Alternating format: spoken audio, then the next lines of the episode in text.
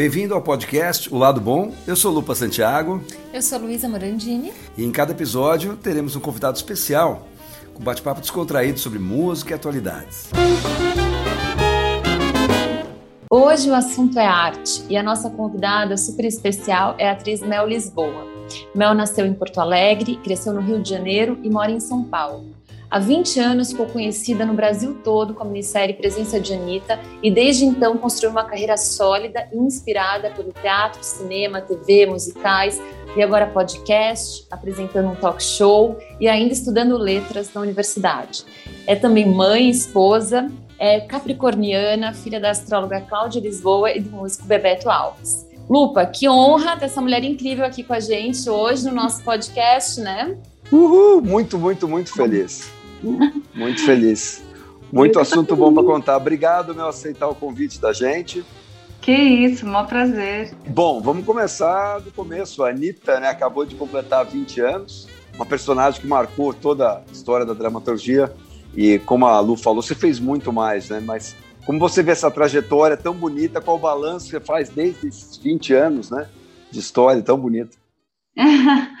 Bom, obrigada pelo elogio de dizer que a trajetória é bonita. Eu Pô. considero uma trajetória um pouco, eu, eu, costumo dizer heterodoxa, assim, ela não é muito comum, né? Uma trajetória um pouco, um pouco diferente, assim, porque o início da minha carreira, é, é, eu me tornei conhecida com um produto que fez muito sucesso, em que eu era protagonista, e isso é muito diferente de, de da maioria das, traje, das trajetórias, né?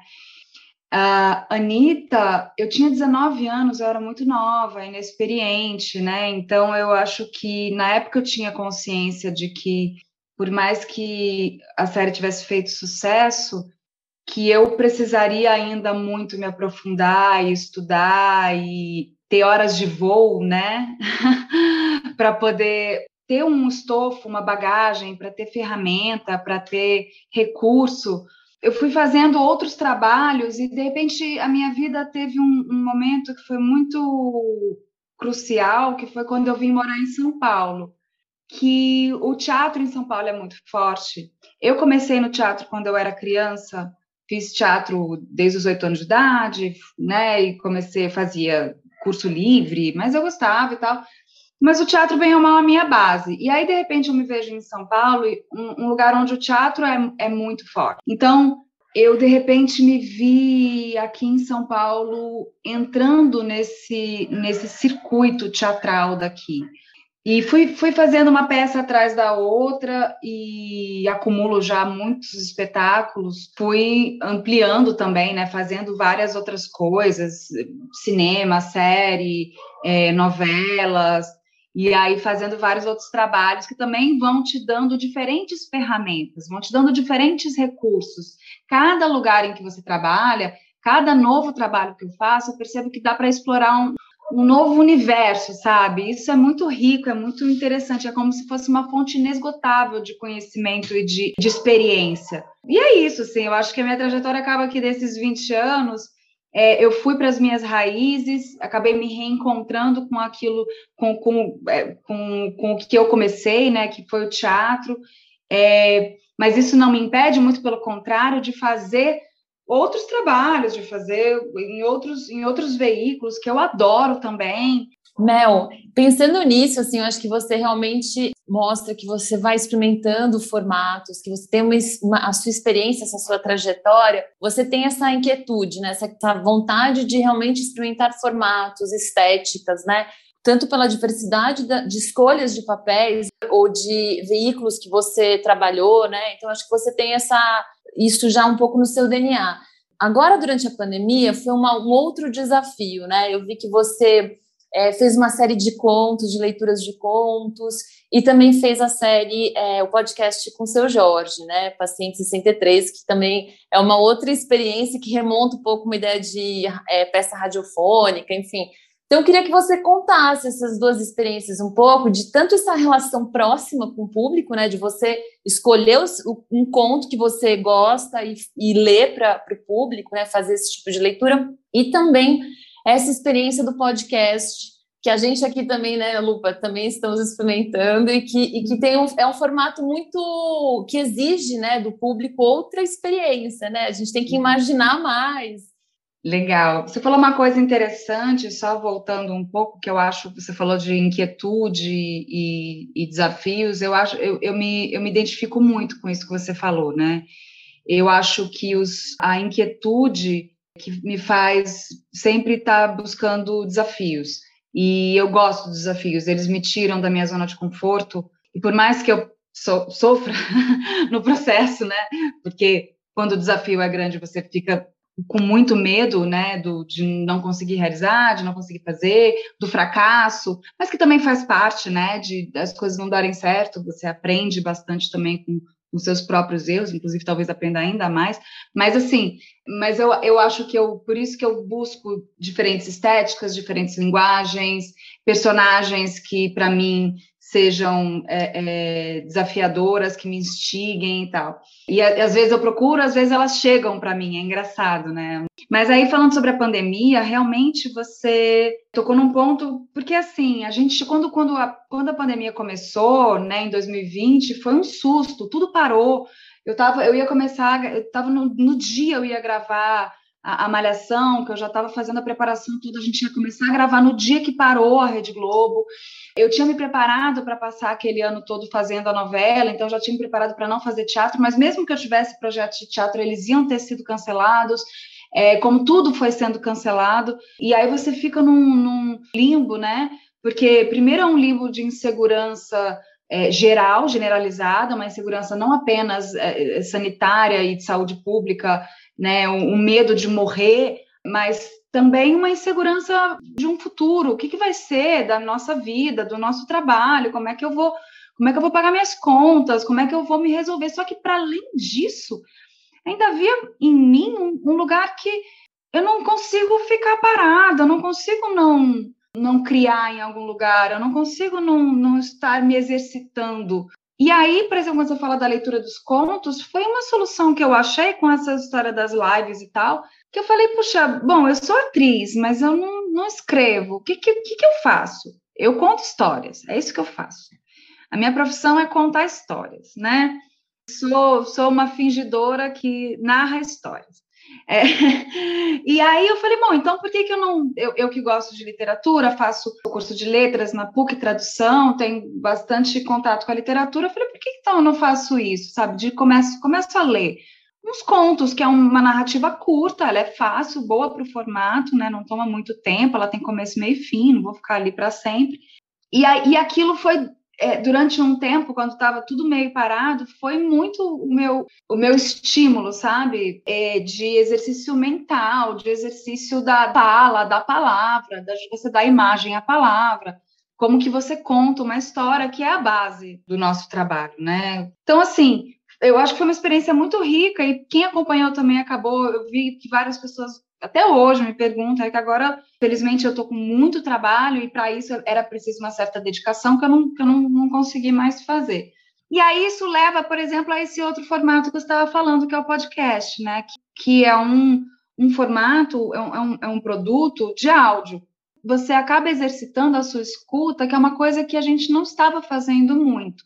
E, se, e, tem, e tem esses dois lados. Se, por um lado, ele, ele exige do, do ouvinte uma atitude que se assemelha à, à literatura, porque ele exige que o ouvinte ele finalize aquela narrativa, ou seja, é ele que cria essas imagens é, ele tem o estímulo auditivo, assim como o leitor tem o estímulo visual das palavras, mas é ele que imagina as personagens, os lugares, os ambientes, os cheiros, as texturas. Ele, ele de, acordo com o conhecimento prévio dele, com o conhecimento de mundo dessa pessoa que está ouvindo, é, você vai criando uma história diferente da outra.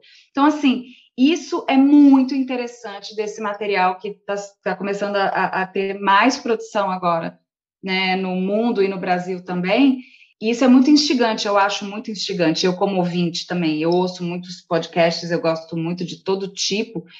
E, por outro lado, também tem uma, um agente facilitador que é você coloca um fone de ouvido e você pode fazer outras atividades ouvindo um podcast, né? Seja um podcast ficção, que é o caso do paciente 63, né? Que é. E aí você falou peça radiofônica, fica todo mundo tentando achar um nome. O Spotify colocou como audiosérie. Acho justo. Porque é uma, é uma série, tem 10 episódios, cada episódio de 15 minutos e tal. Mas, mas não deixa de ser uma releitura das antigas radionovelas.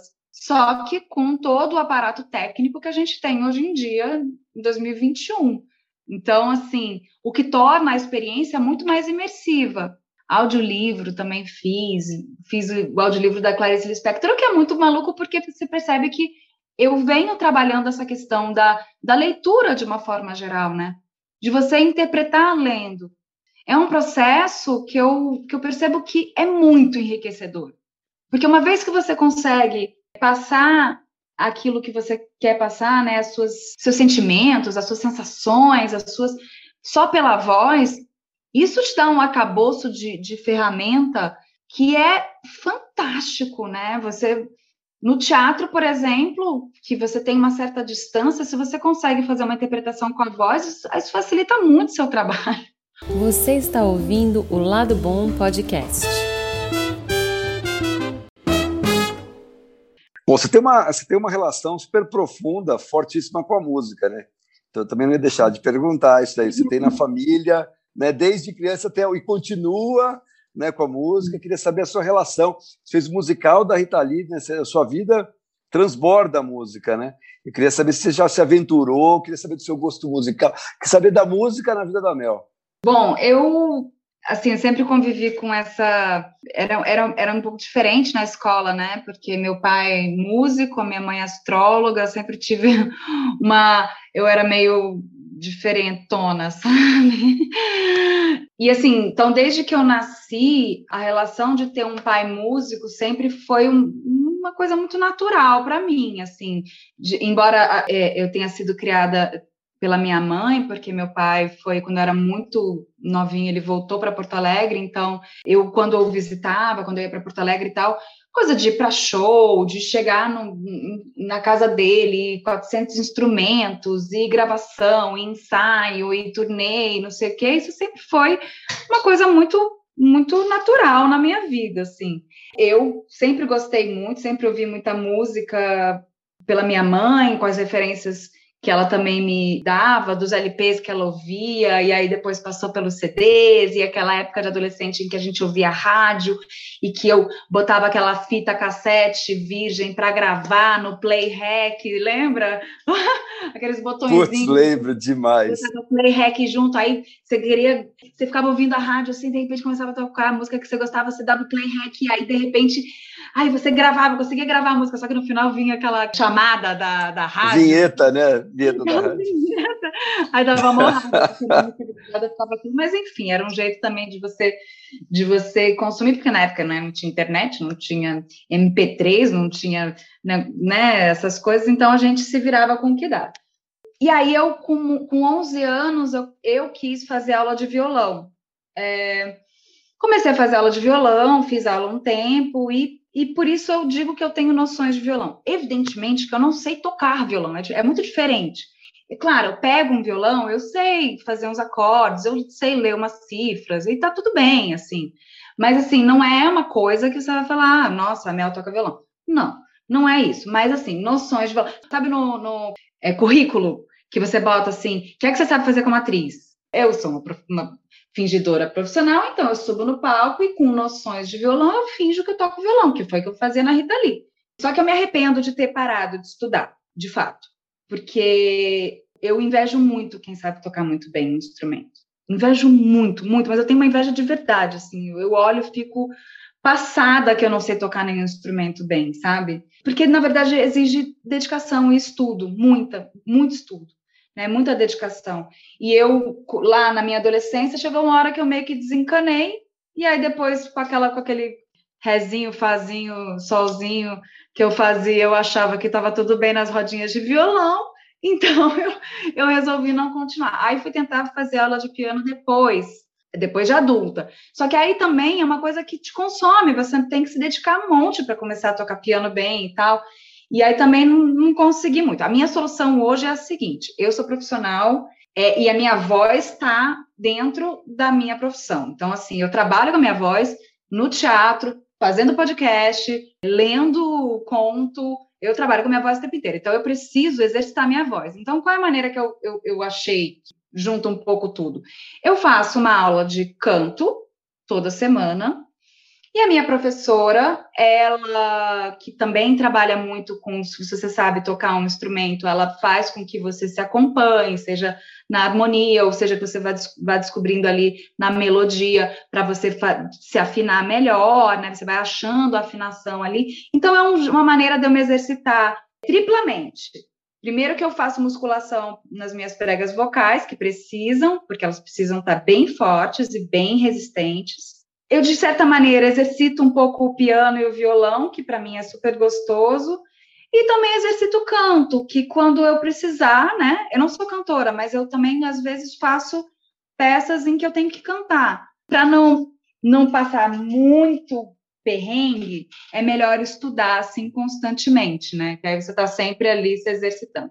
E aí chego finalmente ao fato de que casei com, com um músico, né? Então o que acontece? Sou casada há 13 anos, então há 13 anos que eu convivo com a casa abarrotada de instrumento, turnê para cima e para baixo, show e não sei o quê, e essa, essa vida, né? E, a, e mistura muito, a gente mistura muito os, os nossos mundos, eu com, com o mundo das artes cênicas, ele com o mundo da música, então a gente né? Eu conheço muitos músicos, cantores, cantoras, ele conhece muitos atores, muitos diretores, a gente tem um entrelaçamento aí de trabalhos que é bem interessante, que dialoga, mas não é a mesma coisa também que eu acho que cada um fica na sua, que também acho bom. e aí é isso, assim, aí agora meus filhos tocam piano um pouco, invejo também, porque o Bernardo já toca já, já bem direitinho. Assim, eu tenho essa. A, minha, a música, ela tá na minha vida de, de maneira constante, né? Intermitente, sabe? Ela tá constantemente na minha vida.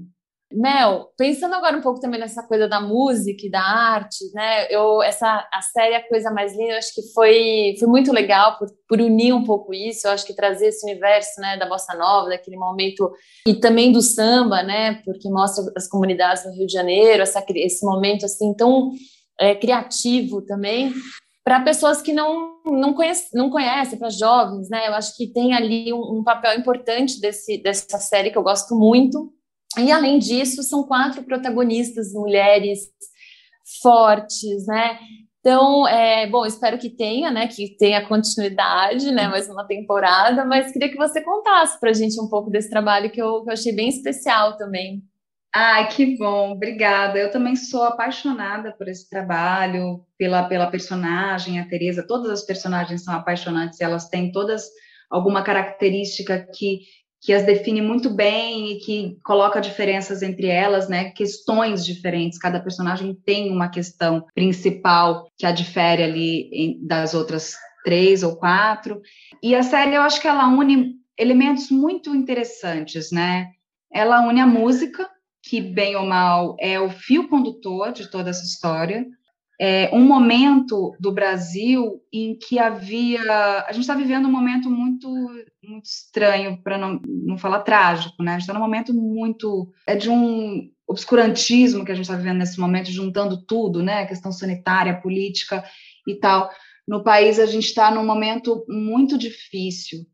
Mas quando você olha, por exemplo, para os anos 50 no Brasil, anos 50, passagem para os 60, antes do, do golpe militar, era um momento em que o Brasil ele estava ele estava fervilhando, tava, é, era tava uma coisa, era golden age, sabe? Era tudo muito uh, havia uma esperança num país né, que fosse para frente, que fosse dar certo, um país que que estava produzindo coisas lindíssimas, era um país que tinha uma, uma é, essa, essa época do ouro mesmo, né, esse, esses anos dourados que o, do Brasil nessa época, é interessante de retratar sem tanto romantismo assim, mas o retratar de imagens belas, figurinos belos, uma fotografia bela, uma música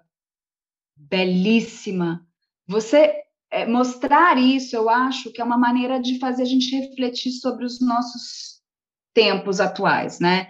Sem nenhuma nenhum saudosismo ou nostalgia, é entender um pouco a história por meio de uma ficção que é muito interessante, que às vezes pode, pode mexer mais com a gente do que a, entre aspas, realidade ou uma coisa que você tente né, fazer uma pesquisa e tal. Você se envolve com aquelas personagens, você se envolve com as questões delas e tal. Para além disso, tem a questão dessas mulheres, né?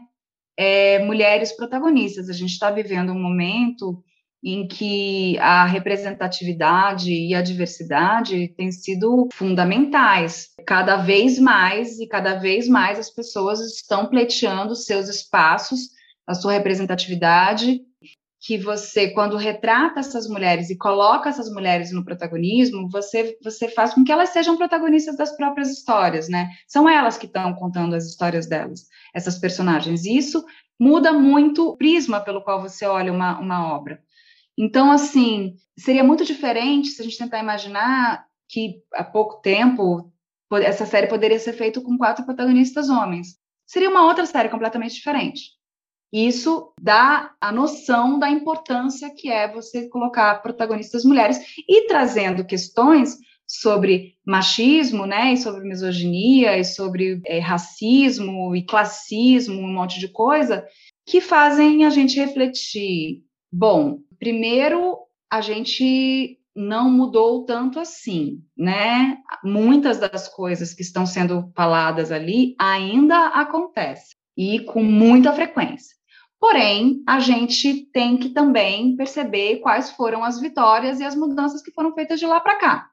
Celebrar essas vitórias, é, celebrar essas conquistas, celebrar esses direitos e segurá-los com unhas e dentes, porque qualquer instabilidade, a primeira coisa que acontece é retirar os direitos que foram conquistados. Ai, Mel, obrigado. Obrigado, arrasou demais. Adorei conversar com você. Me conta é, de algum projeto novo, alguma coisa nova para a gente encerrar? Me fala de alguma coisa, quais são os planos para agora, para a gente encerrar com chave de ouro.